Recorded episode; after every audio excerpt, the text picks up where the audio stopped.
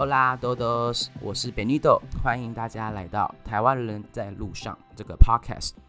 这是我们的第一集。那第一集开始呢，想要先跟大家聊聊，到底什么是圣地亚哥朝圣之路 （Camino de Santiago）。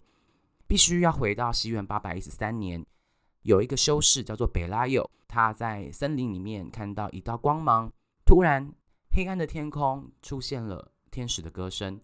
他沿着天使的歌声跟星星指引的方向，走到了森林的深处，发现了一个墓地。他就把这件事情传到当时的主教，还有当时的国王，分别是主教 Deodomiro 以及国王 Alfonso Segundo 阿丰索二世。两人得知这件事情呢，就用步行的方式前往这个地方进行调查，确认这个是耶稣十二门徒雅各的圣徒。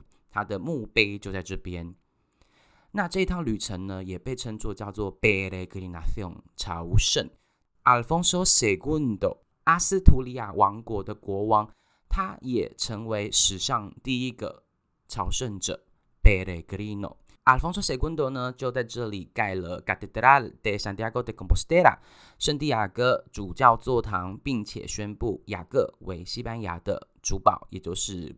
嗯，主国土守护神类似，呃，我们妈祖的概念，也因为这项宗教发现，让当时的欧洲大陆有一个注入了新的活力，所有的人都想要朝圣，以朝圣的方式到圣雅各的墓前瞻仰他的圣度，逐渐形成了圣地亚哥朝圣之路的雏形。今天的第一集呢，我要来。采访的是一个台湾人，当然我们叫做台湾人在路上嘛，对不对？所以呢，一定都是采访的是台湾人。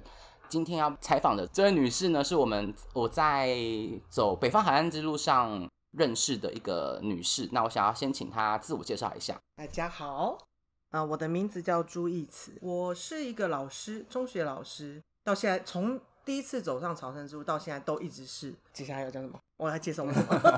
你想讲什么就讲什么。就是跟本尼豆认识是在第二次走朝圣之路的北方之路的第一天。那那个时候，因为在朝圣之路上会看到很多的东方脸孔。但是没有听到他说话，其实不知道他是哪里来的。嗯，所以我们看到了一个东方人，但是并没有太大的想法，只是在吃饭的过程当中，突然听到熟悉的语文，问我们说是不是从台湾来的？对，对，然后来开始我们就认识了。因为是第一天，所以一直到最后我们到圣地亚哥的时候，我们就是从头到，但是中间断断续续的。对，中间那个义慈跟人权他们走了原始之路，但是那一次我走就是继续。去走北方海岸之路，所以有错开几天。是，那最后又在圣地亚哥汇合这样子。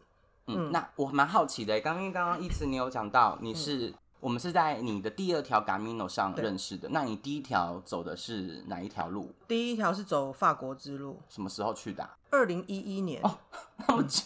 对，二零一一年，我那个时候走的时候，事实上非常非常少台湾人。我走了大概四五年之后，我才知道脸书有一些社团。那那些社团，当我进去的时候，其实也才一两百、两三百个人而已。但是那个人数在大概一年之内迅速扩张成那成十倍有，非常非常快。对，就是我不知道在台湾在某一段时间，大概在三四年前。暴增就是人数暴增，应该就是因为那一部德国电影。哎，对我出去一下，哎，对，开始之后暴增，但是之前就是没有人，应该这样说，我为什么会知道这条路？因为我是个天主教徒，嗯，所以其实在我很年轻二十多岁的时候，我就已经知道这一条路了，嗯，但是那个时候其实并没有想到说我是可以去走这一条路，我只觉得说也许就他我他并没有现实感。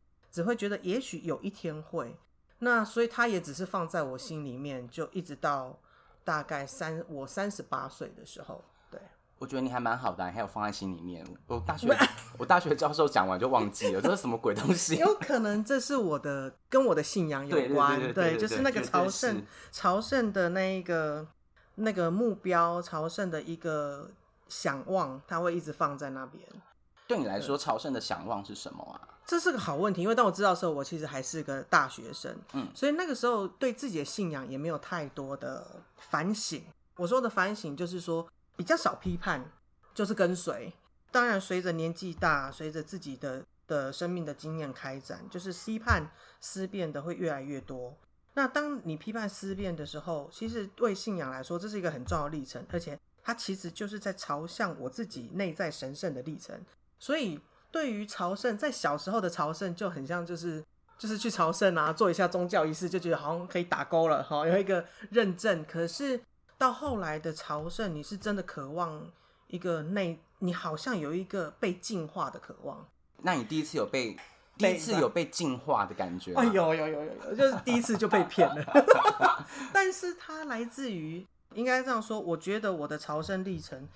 高明楼的历程，事实上是跟我的生活合在一起的，就是因为它合在一起，所以导致于我觉得我对朝圣这一个词的本质，我非常的挑剔，我非常的挑剔，意思是，嗯，我觉得朝圣应该是怎么样子的，但是这个就先不说。那我我说我的生活跟朝圣的目的地是一致的，是因为那个时候大概三十八岁，嗯。好，那因为我是一个中学的老师。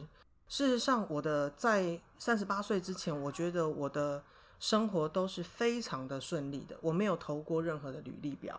我的工作就是人家告诉我需要一个这样的人，然后我去了，然后他们就用了我。所以那个顺利却让我让我发现，中学的生活很像是中世纪的农村。嗯，就是你每一天的生活，就是你下个礼拜的生活。嗯，你知道了你这个月的生活，你就会知道你在二十年这里的生活的样子。听起来有点可怕。是我那个时候突然间有这意识的时候，我非常的害怕，因为我三十八岁，也正好那个心理发展到了准备要进入中年，会开始有一些转化，就是我会开始思考，不是我啦，就是人自然的会去问，到底我这一生我要成就怎么样子的生命。所以我那时候想说，我就要当一个中学老师，然后一直到我退休都在这一个学校生活吗？然后我真的害怕到焦虑到，就是非常的痛苦。可是最妙的就是我的生活没有任何问题，甚至教学因为很熟悉了，其实很顺利。学生爱我，同事爱我，老师爱我，然后活动也很顺利。可是我找不到任何的毛病。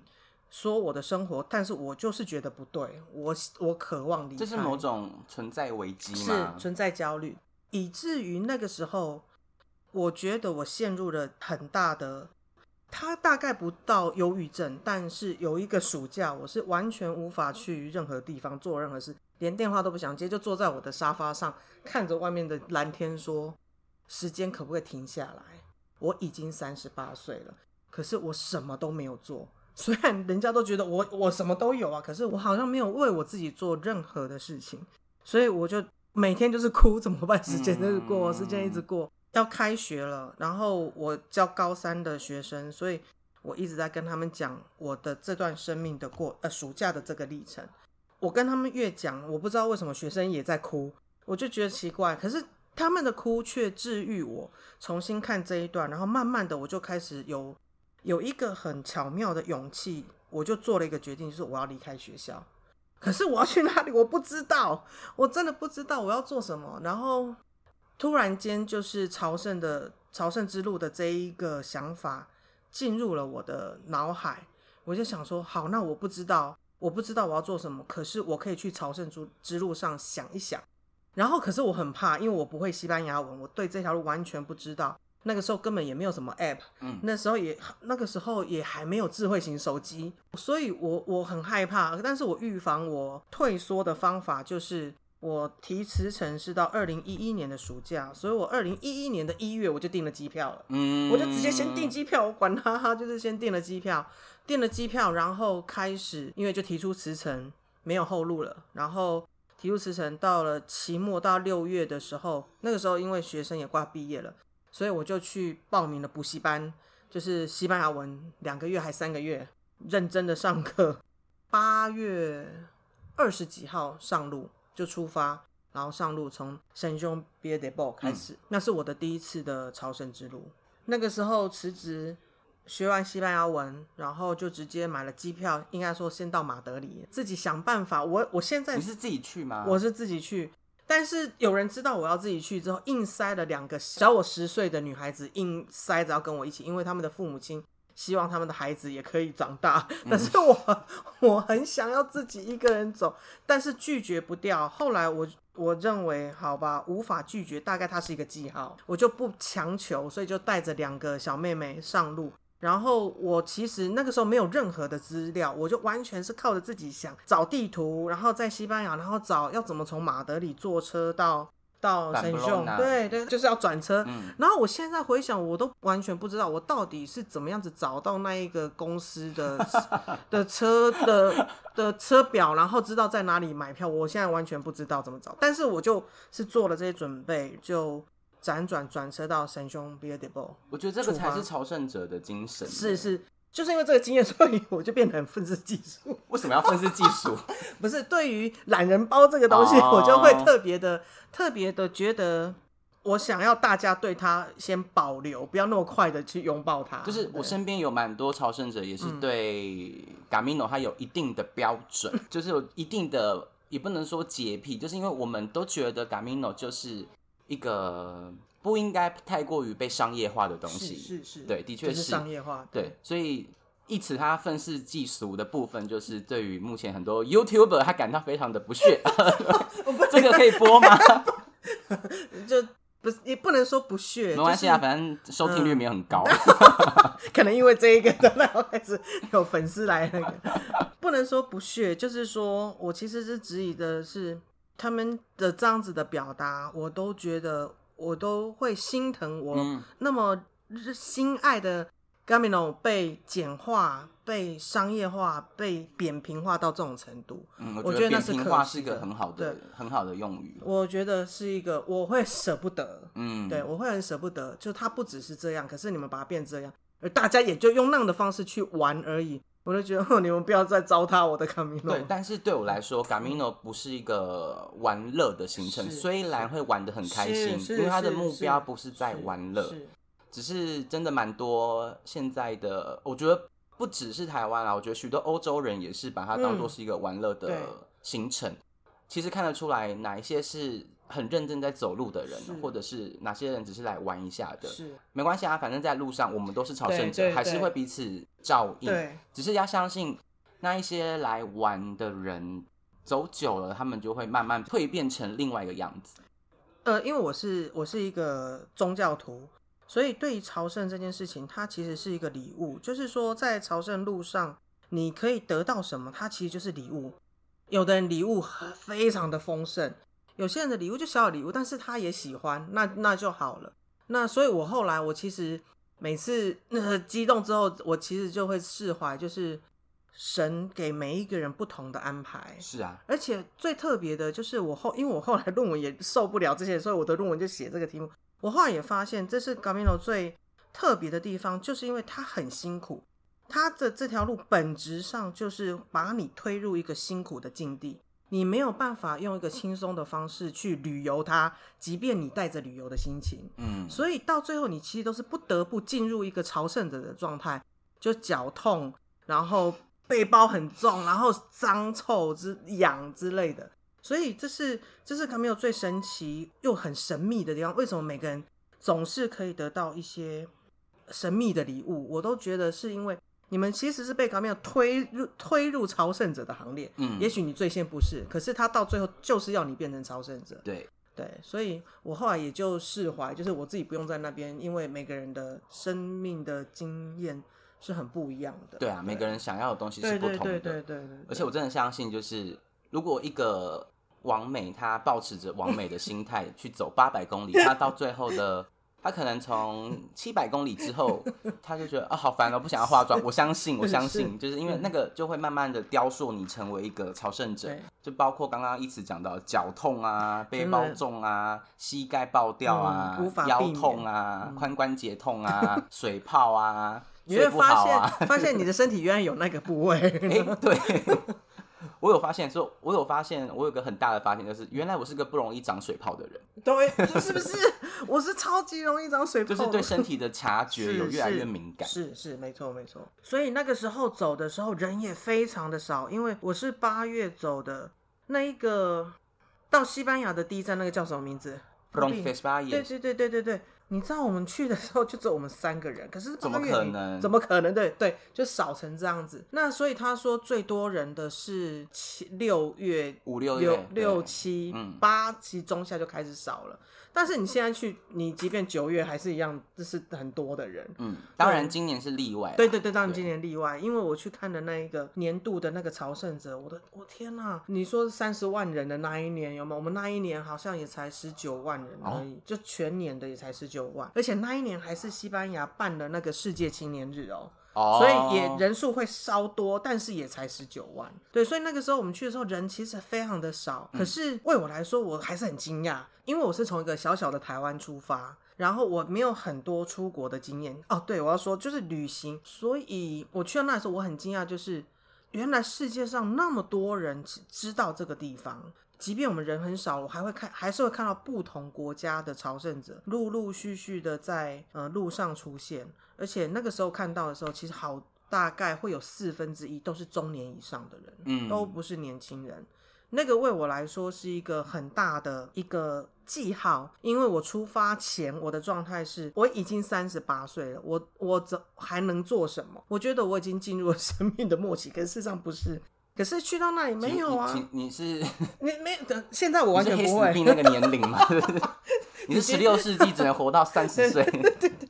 我觉得那是一个中年的一个状态，我觉得都会有一种呃中年危机，是有一有一个有某个年纪的人都很怕自己老了。可是我大概就是那个时候。可是你去到朝圣路上没有啊？我第一天就遇到了七十几岁的荷兰夫妻，然后他们两个好像只是要去后山郊游的样子，然后等一下又遇到了一个八十二岁的挪威的老奶奶。为什么？因为他儿子孙子长大，不是孙子长大，他就觉得他可以出来自己走一走，所以我才发现没有，原来我的我的世界。好小，以至于我的生以为我的生命就只有那样，嗯，所以就开始走，然后当然我的身体的限制非常的大。就是我太容易起水泡了，嗯，我光是第一天就是两个脚就四个水泡，一个第一个礼拜我不是不是第一个礼拜，就从从开始长水泡一直到结束，我的脚的水泡从来没有消失过，就一只脚我数过就是八个九个一只脚哦，然后那个水泡是到最后是形成千层派的状态，哇。塞，因为你干了，然后它又再磨出来，干了又再磨出来，所以我后来回到家，那个整个干掉的水泡，它中间扒开。这真的是千层派这样子一个一个，大家都觉得哇，然后我有一种嗯，你看我是个勇士，那是。但是你没有做任何急救吗？没有，那时候我或者是处在讲到，因为我那个时候查所有网络的资料，包含英文的，就因为没有这种朝圣之路的资料，或是我没有找到，所以我找到是一些登山的资料，就是特别是水泡怎么处理的。所以我那时候就觉得很像什么叫做缝水泡，我不懂那是什么东西，然后一直查嘛，对不对？我就一直在查到底风水泡是什么东西。后来我的妹妹，哎，是我的妹妹，反正不知道为什么，我忘我已经忘记那那个过程。就是我后来终于知道，原来她用的方法，而且说真的，我到现在我都不确定我的方法是不是正确的。但是他就陪伴我走了第一次，就是用线一个线段缝进水泡，然后前后剪断嘛。然后我后来发现毛细原理让水滴沿着线滴出去，然后它不至于破掉。而且我觉得很妙，因为我的水泡都大概像十元大小。这么大的，所以如果我不用这个风水泡的方法，它只能被弄破。嗯，然后你还要再防止它，对，再再次感染，要消毒。对对对对。可是这个风水泡的方法为我好处，就是因为经过一夜，它慢慢的那个毛细这样子水流出来，然后那个本来被鼓起来的皮，它就慢慢的粘回去我的皮肤，所以第二天早上起来，我的水泡是完全消失的，留一个线。在我的皮下这样子而已，所以我就觉得哦，这方法好好，所以我我一直都没有感染的状况，嗯，就没有感染的状况，对。但是呢，医生们都会建议尽量不要刺破你的水泡啊，啊，这个我觉得还是蛮重要的一个观念。每个人处理水泡的方式都不一样啦，对。而且我要说到目前为止，我都还不知道那是不是正确，是这个才是重点，好不好？我想要问，就是第二次我们在北方海岸之路上认识，对不对？北方之路上认识的。当时你是什么样的什么样的动机？应该走，应该这样说。因为第一次我们已经知道你是要为了解决你的一些生存的焦虑，为寻找一个内在的，就在找某个答案之类的。嗯，那第二次呢？第二次应该这样说，就是应该不能说第二次，就是这样。当我第一次走在中间的时候，我开始出现了莫莫名其妙的乡愁。我现在会把它说成乡愁，是因为我对于那条路有一种我不想要离开他，可是他不是我的家，我必须离开他，可是我不想离开，我不想要，我不想要结束那个每天就是早起整理包包，然后出穿上靴子。出发走走到要死要活，然后问自己为什么来走这条路，然后走走到躺到庇护所，然后就啊，真高兴，之间结束那个整个历程。我不想要离开那样的生活，可是我必须离开，然后它就已即将要结束，所以其实有有点难过。可是我那时候是很焦虑的，我不知道该怎么办。事实上我可以再回来，但我当时就是觉得非常的哀伤，一直到最后的结束的终点，就是要去那一个。我没有，我不是用走的走到那个 finish day 啦，我是坐车子去的。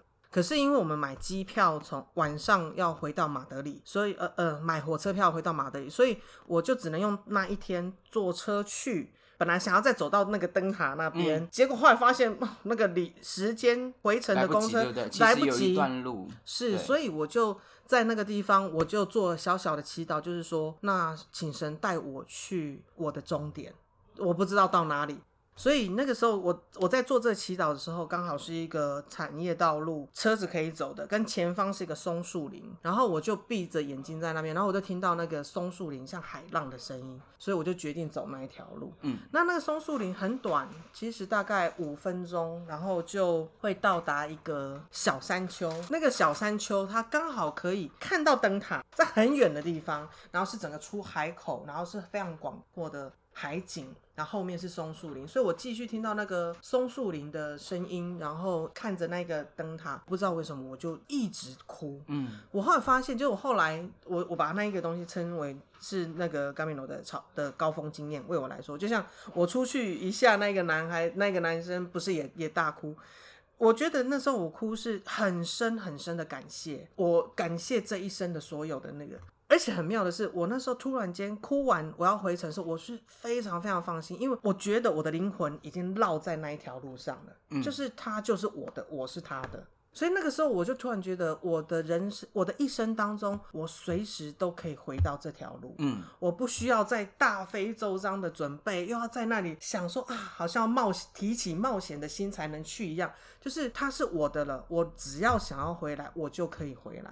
其实到那一刻，其实我就已经知道我会再回来第二次，会回来第三次。嗯，回来之后再去第二次的原因，就是那时候我写完论文了。然后因为论文跟朝圣有关，再加上要跟人权最先约好的时间，因为我的口试的时间往后延了，所以变成压缩我们的我修改论文的时间，所以我就只好带着论文上在路上修改。第二次其实它不是一个多么特别，说要去做，我只是觉得我好像回家一样，就是我再来了。我有很多这种感觉，对我第二次、第三次去走，就嗯，我好像不是为了要证明什么，或者是要获得更多的感动，事实上都有啦，只是会觉得就是这就是一个很稀松平常的事情，我就是来厨房喝杯水而已啊。对，就其实 就是再回来而已。嗯，对对，所以就是这样子，就第二趟回来，但是。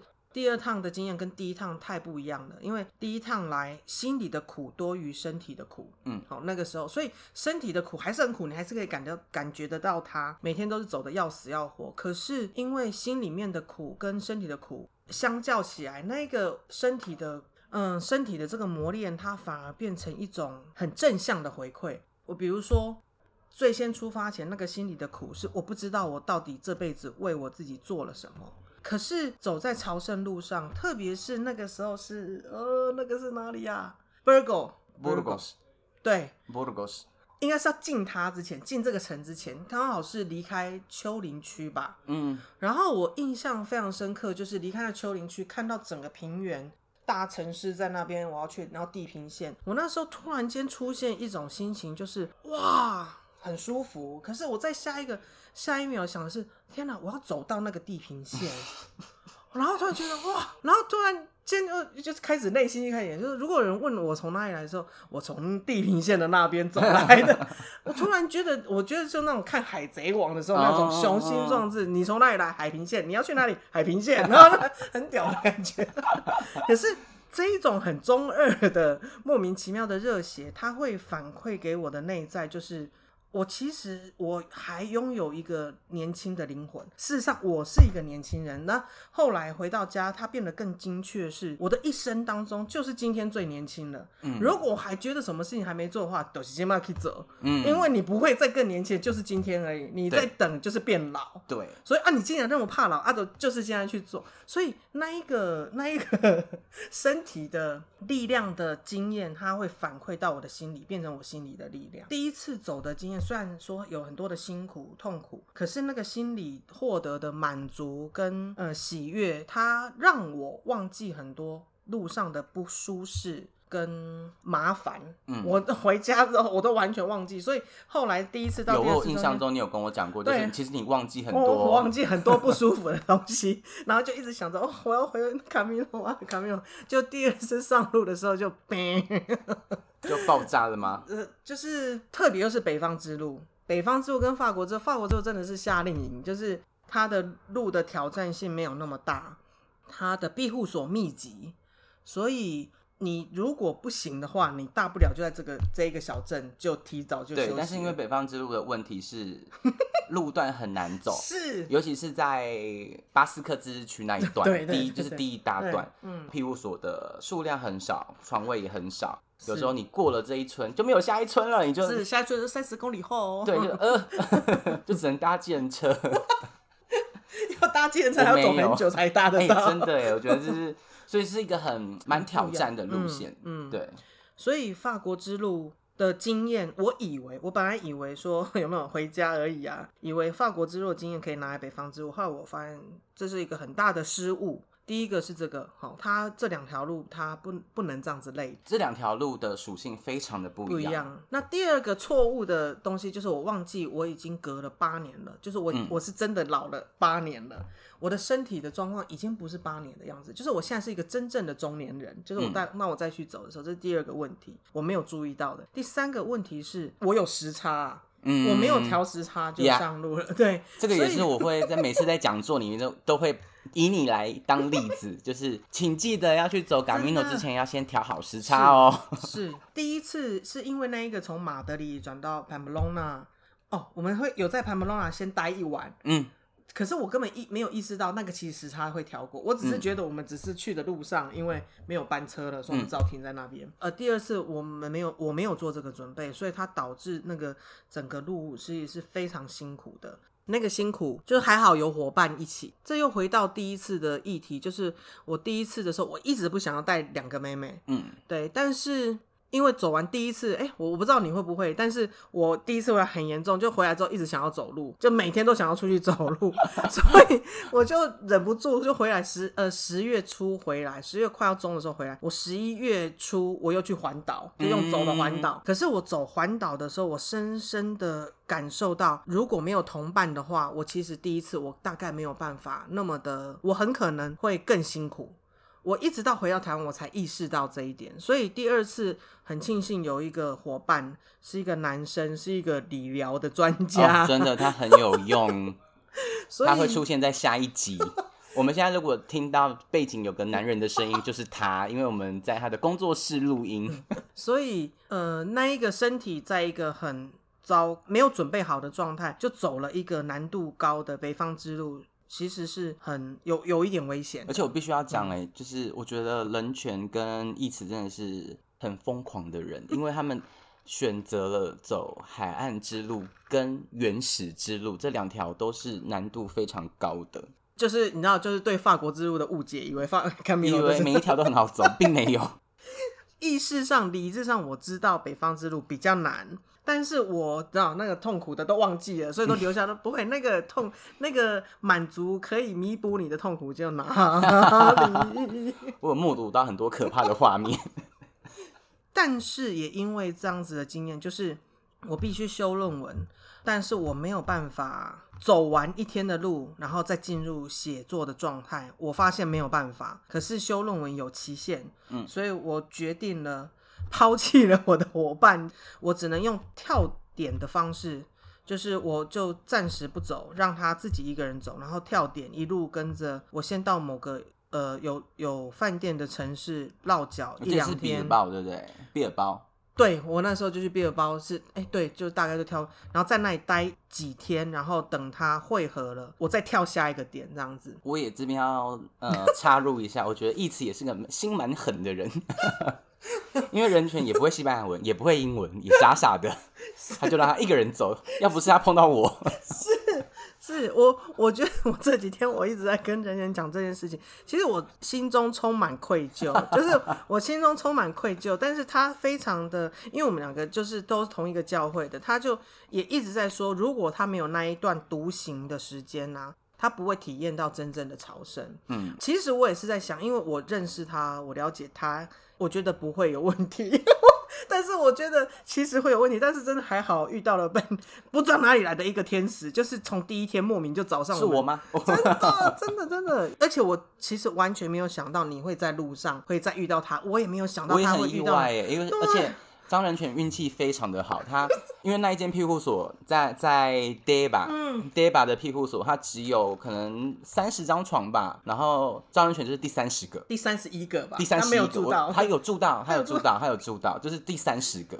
我一看到他下来，我就很紧张，说：“ 你今天这边过夜吗？”我说：“那我赶快要先去。”你比他还紧张。对对，要先去那个那个 Officina de Turismo 那个旅客服务中心，先去登记，先付款，快没有床了。对，我就马上冲过去，就抢到最后一张。对，哎呀，就是说，对，充满了愧疚，对，充满了愧疚。但是还好，他给我的回馈就是这一段独行为他是很重要的经验。但是也是这个历程，就是我没有走，但是身体的状况很不好，就是刚刚说的那一些那一些状况。然后在第一天还第一天的时候，我的脚就扭扭到了，而且鞋子爆掉了，很多的状况。但是也让我开始知道，就是朝圣者的跟因为第一次很不一样，所以第二次我开始感受到就是。朝圣的过程其实很需要同伴，嗯，非常需要同。我以前我以前想象中的朝圣者是勇敢的、孤独的，然后他遇到他的朝圣之路上的挑战，他在克服那个挑战的过程就是朝圣的价值。这是我第一次我自己认为的，但是我第二次深深的发现，就是朝圣者是脆弱的。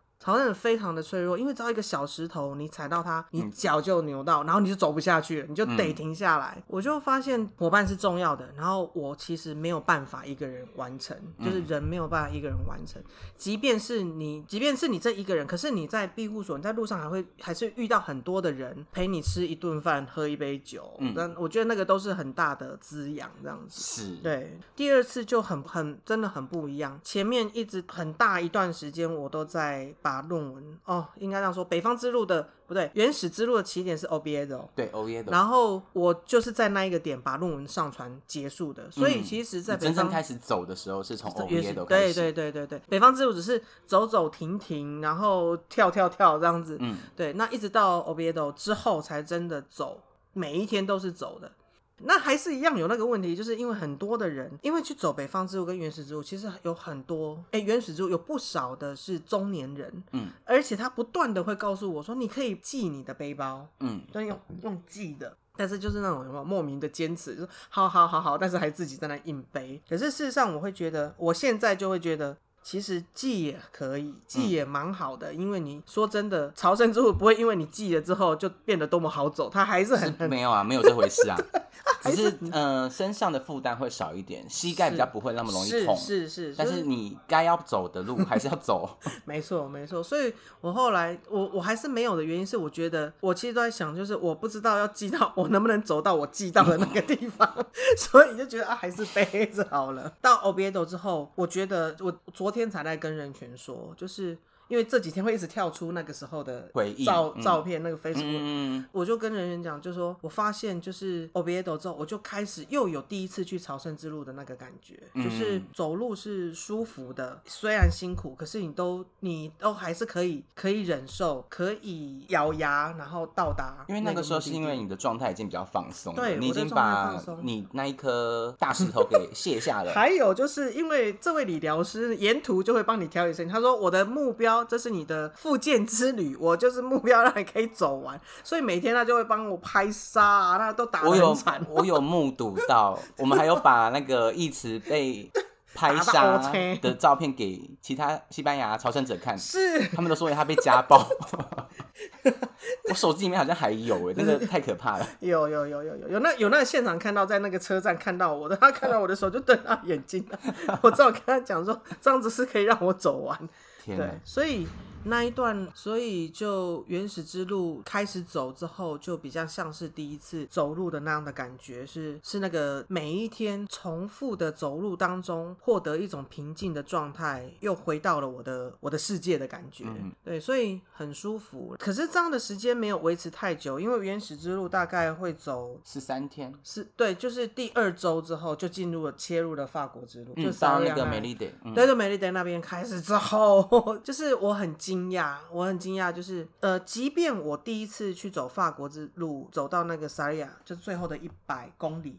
之后人变多都没有像现在那，那时候人变多只是你觉得有有比前面的多一点，现在是太可怕了。我觉得那个整个城市被青少年占领，因为又是哎那个时候应该不是暑假对不对？好还是暑假？是八月八月，就是很多夏令营啊，很可怕啊。是真的夏令营，就是真的是夏令营，因为他们的大人就开着大的呃中巴或者让那个那个。那个载卡多，嗯，再有那一种的，然后都带食物，然后就一群嬉闹的青少年，哇！因为呢，那一些朝圣者，他们就是学校的，他们都是让学生体验一下而已，大概就是走最后一百公里，对对对对对对对。然后有车子随时补给，然后非常的热热情，莫名其妙一直跟我们这些长得像乞丐的朝圣者，就是一直要打招呼，就是。然后，可是我们很累了，就觉得啊，这个就是一个很明显的差距啊。如果你走几百公里的人，跟走最后一百公里的人，哦，对，一定不一样。是，但是我觉得。很妙，就是第一次会有很明显这样感觉，但是第二次应该要说第二次我的经验就是走到后来法国之，我觉得它变成一个很冷漠的朝圣之路。记得我第一次走朝圣之路的时候，每一个朝圣者是每一个看到你都会跟你说不会看你哦，对，每一个都会说要走了会说，可是我们第二次走的时候，我没有，就是看到你他眼神相对之后，就像陌生人，就像路上你逛街看到的路人一样，因为就是变得没有那个对，没有那个氛围了啦，没有朝圣。的感觉，第一次走的时候，你真的看全身的装扮，人家就会知道你大概走多远，是从哪里来，或者是看脚的颜色，然后 晒的那个程度，对对对。如果人家知道你是从 John 走过来的，走走哇，就会很那。可是现在大家大家就是走，你也不关我的事，我也不关你的事。到最后一百公里，你要上厕所的时候，你一定要消费，你才有厕所可以上了。哦，对，后来我们都找不到，我们都找不到，就是因为以前就是你到一个地方，你累了，你要你会想要喝个啤酒，然后顺便休息一下上休。没有，现在你连要喝啤酒的空位都不见得有，因为人太多了，对，太多了，太多多到就是我印象中去那种六福村里面那种主题餐厅都都是人，然后算了，然后就是走到下一个。我觉得那个经验不好玩，不不舒服，对，不舒就是紧绷起来，因为都是人。然后如果他们都跟你一样的朝圣者还好，可是他们更多的看起来像是游客，嗯，就是游客。然后这个在西班牙，呃，朝圣者之间有一个有个词，因为朝圣者刚好提到嘛，叫做 “bellegrino”，走最后一百公里的就会被他们笑称叫做 Durigrino。Turista 加上 Pellegrino 变 Durigrino，那个前面那个是什么意思？Turista 观光客，观光客。所以后来的那一那最后的那一段路，其实我现在回想起来，反而没有什么特别的记忆了，就是没有什么特别记忆，就是没有景色也没有特别的漂亮了。嗯，那边其实还好。对，也没有特别漂亮的，就这样子到到了三里奥狗，所以然后就又跟你碰面这样子。大概第二次，第二次比较是这样，所以第二次其实有很多的遗憾。我自己觉得就是没有准备充足准备，然后又分心要做另外一件很重要的事情，各种状况，我觉得很可惜。因为北方之路真的是很漂亮的一一条路，那真的挑战比较大，所以我我才跟人家，就是我们现在预计，我们希望二零二二可以再去。要避开二零二一，因为要避开盛年 人很多嘛。对对我相信应该还好，因为就是武汉肺炎的关系。是是是是是，对，所以现在预计想要是这样子。嗯，那你们二零二二预计是要去走哪一条？还是北方之路？哎，你们要再重新走一次吗？我我自己的想法，但我不知道人权的想法是怎样。如果我北方之路，我一定要带着专用理疗师。希望希望现在庇护所的数量是多的。我还曾经，我前一阵子想到什么程度，就是我要用露营来解决那个哦，没有庇护所可以露营，可以是我发现北方之路的露营区超级多，超多，对对，因为在海边啊。但是我发现其实也很贵哦，真的，真的，我发现哎，价格也不便宜耶，因为你你要租帐篷，因为我有想过要自己背，我有想过又有轻量的，可是很贵啊。好，那那自己跟他们租的话，大概五六欧一个人成人，但是。你如果要水的话，再付五欧；要电再付六欧。哇塞！对，所以其实加一加之后，嗯，你就去那个在 Booking.com 好了。对啊，去做 Booking 就好了。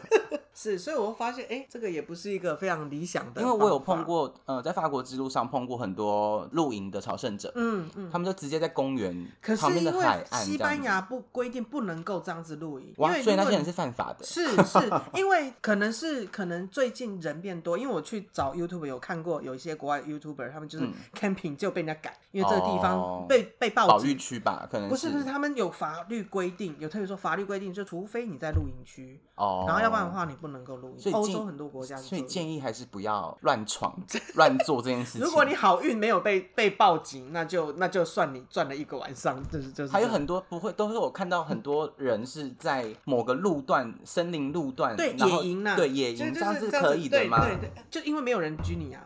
嗯，没有人检举你，大概就你就过了嘛。哦，对啊，他们，他们是说，因为他们被住户检举，就可能是在公园呐就被 检举。对，有可能是。你看，就连露营去走开明了，我都已经幻想过了。我觉得很好啊，我觉得什么样的方式都可以。对对，所以就是在想，已经在准备、在规划了。对对。那最后，我想要问一下，一此你有没有想要给一些还没有去去走过 Gamino 的台湾人一些想法或者一些建议？嗯，我觉得，我觉得先不要看别人太多的 Camino 开包的那种开开箱的，一个开包？请开黄腔。开开箱，我要懒人包跟，就是不要看那。我觉得我会建议不要先去接触那个东西，反而是先想，就是你要做这件事情，你想要为什么想做这件事情？如果他只是想要旅游，我觉得也没有关系。嗯，那就就是先想好了，然后去找。我也会建议先从最原始的寻找资料的方法，因为我觉得会发现很多，因为都是这样子，懒人包。就是他替你筛除了一些他认为不重要的讯息，嗯，但是那是他认为的不重要，对。可是他如果是你的朝圣之路，那些讯息有些为你来说是他可能是很独特的，可是你却因为懒人包，你失去了那一个你的朝圣的可能性。我会建议就是用最阳春的方式先找资料，嗯。如果说真的到出发前有某些东西你真的都找不到的话，那再直接搜寻人家的经验是什么。对，我的建议会是这样。好，这是我们第一集，谢谢义慈。那最后呢，每一集都会有一个小小的朝圣西语的单元。今天要教大家的两个字，就是刚刚一开始讲过那两个字，第一个叫做朝圣。peregrinación，peregrinación。peregrinación。另外一个字呢，就是朝圣者。像如果我是男生，我就要用阳性的，我是 peregrino。那你是女生，你就要用 peregrina。对，peregrino y peregrina。好，谢谢大家。那我们就是下次见，不知道什么时候会更新，我很懒惰。好，hasta la próxima，拜拜。